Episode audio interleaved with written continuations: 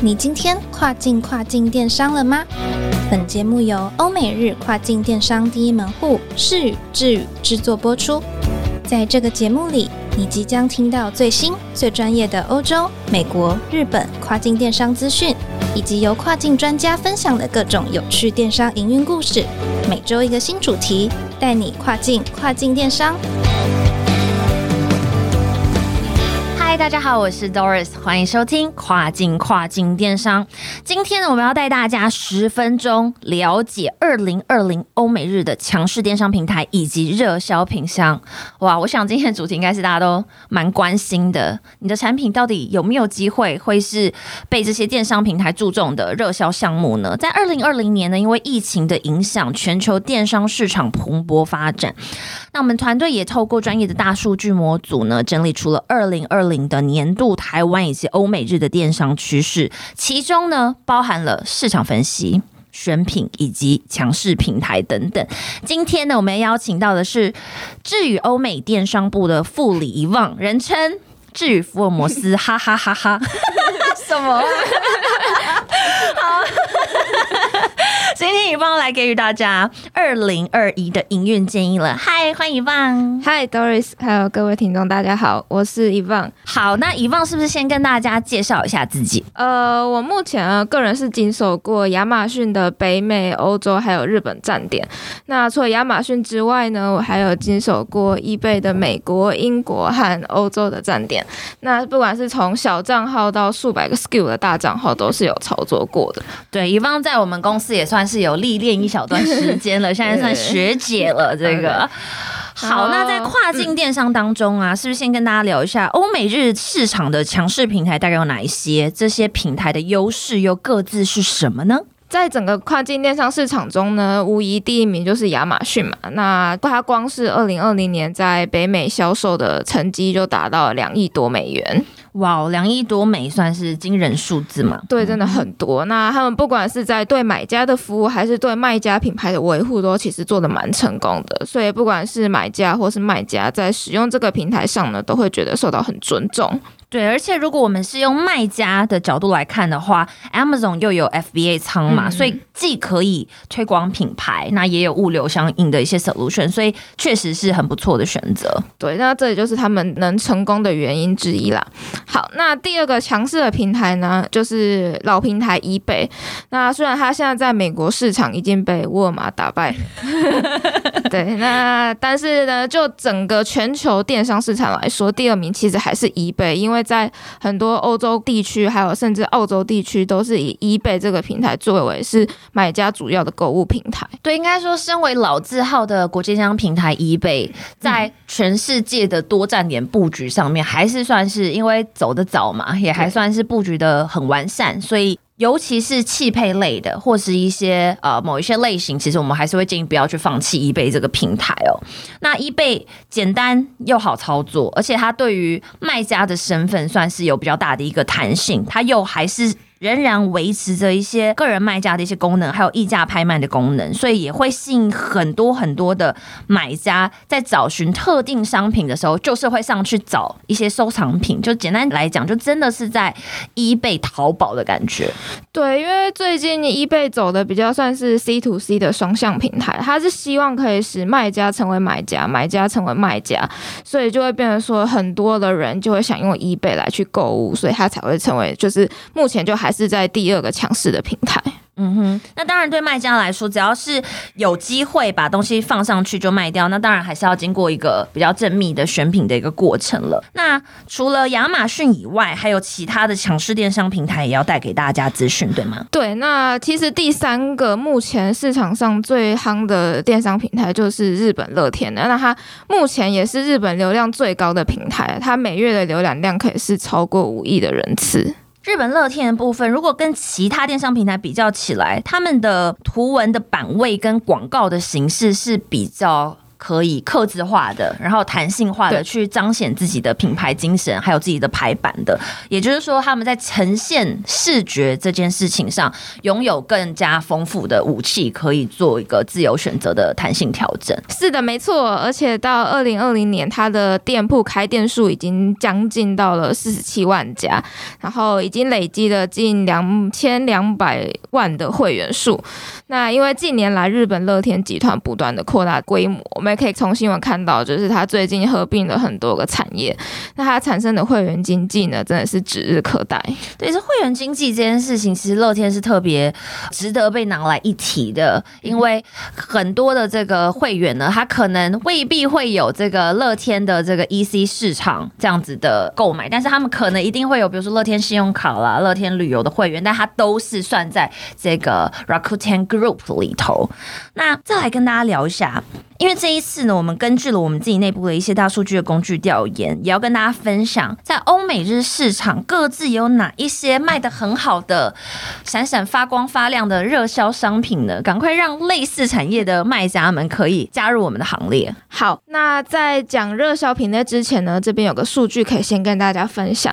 那以亚马逊市场来看，它在二零二零年当中呢，一个账号的平均数值。那在亚马逊市场单一品项曝光量是十万人次，等于说就是有十万个人看到你的产品，然后在销售额呢是平均是九百八十七美金。然后在 CPC 是来到零点七一，CPC 的意思就是说你每点击一次，它的广告花费是零点七一美金的。嗯那还有一个就是经营亚马逊账号呢，很多卖家都会注重的 ACOS，ACOS 的意思就是它的广告销售占比，就是代表说你每卖一百元的产品，你会需要多少的广告花费。那在 ACOS 方面呢，在二零二零年的平均数字是二十七点五九。好，那当然，因为这些都是平均的一个数值哦。那当然，每一个厂商我们一定都知道嘛，巴尔法则。那所谓真的表现很好的、领先在前面的头部厂商们，当然它的这个数值可能跟最尾段的，可能刊登上架却没有买的这样的厂商，可能还是会有一个落差。但是我觉得以平均，你就可以大概的感受到这些国际电商平台真正的流量跟能量哦。对对对，好，那在北美的部分呢、其实如果我分开讲不同的产业，像是汽配、三 C 周边、户外用品，我们也有一些数据可以跟大家分享的，对吗？对，好，那我这边分享一下，在汽配部分呢，它平均售价就是落在八十九块。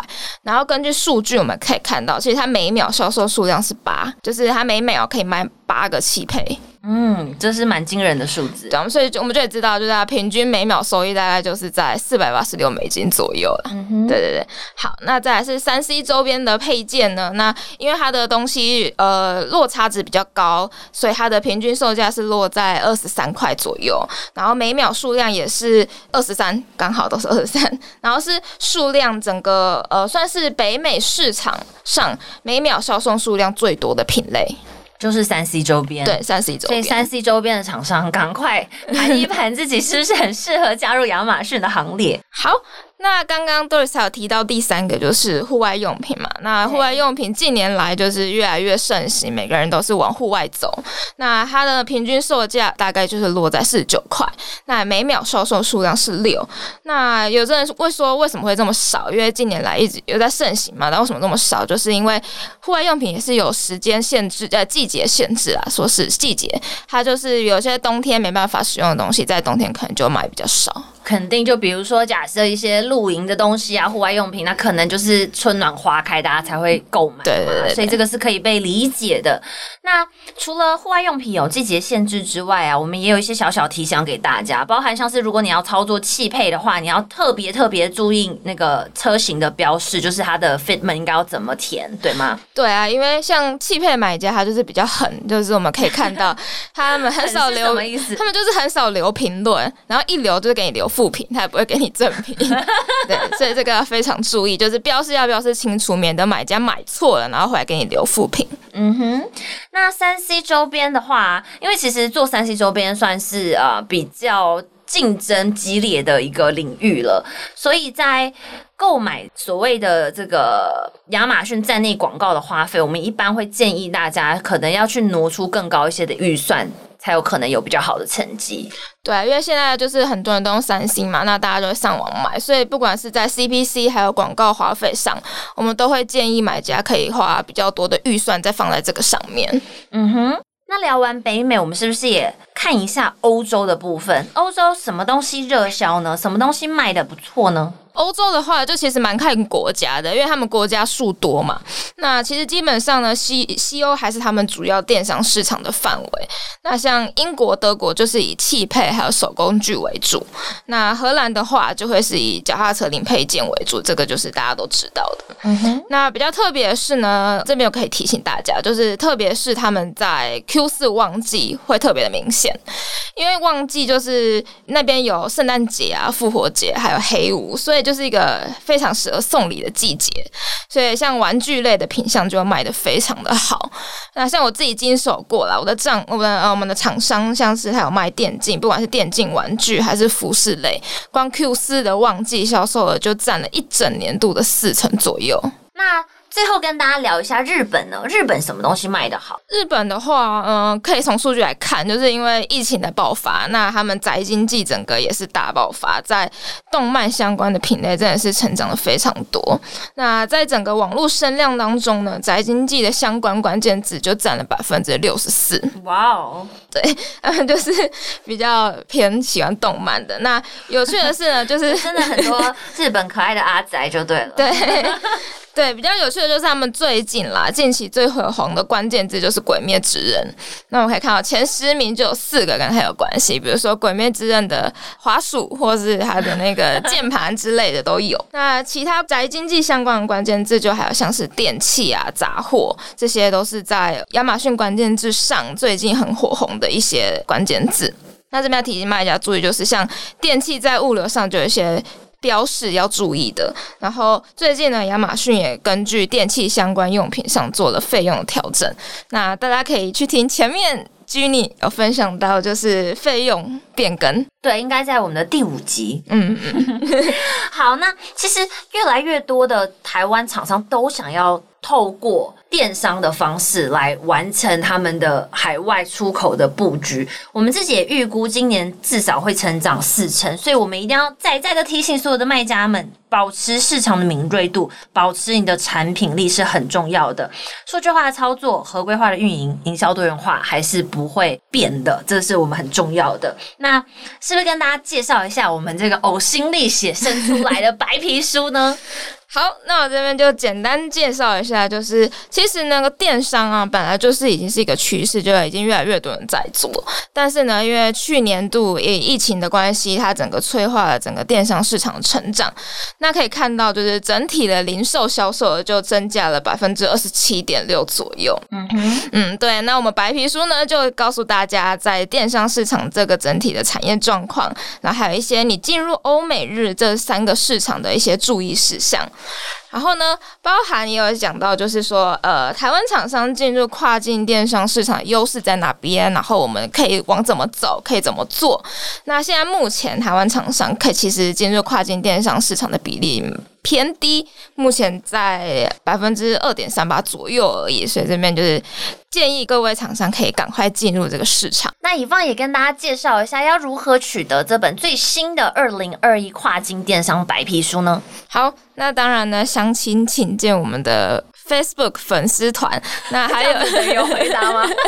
我们的官网也是有放的，就是大家上去扫码填资料，一定可以获得呃电子版的。跨境电商好，上官网，上官网，上智宇的还是世宇的？智宇的，智好的，上智宇的。Wiser 的官网，智是秩序的智，宇宙的宇。宙的宇。对，然后还有呢，还有一个就是，如果参加我们的活动，其实也有机会拿到精装版本的。哦，实体书。对，线下活动我们也会准备一些实体精装版本，对对对对，提供给大家，可能有机会可以得到，好不好？如果我们还没有发完的话，没有了。那 不管怎么样呢，这个我心里写。制作呢，也希望大家可以这个踊跃的下载我们最新的二零二一跨境电商白皮书，希望对你有所帮助。好，那如果你喜欢这集的 podcast，欢欢迎留言与我们分享或给五星好评哦。谢谢大家这一集的收听，我们下次再见。不要忘记了，每个礼拜二早上八点钟，让我们带你跨境跨境电商。我是 Doris，我是 Evan，，谢谢，拜拜拜拜。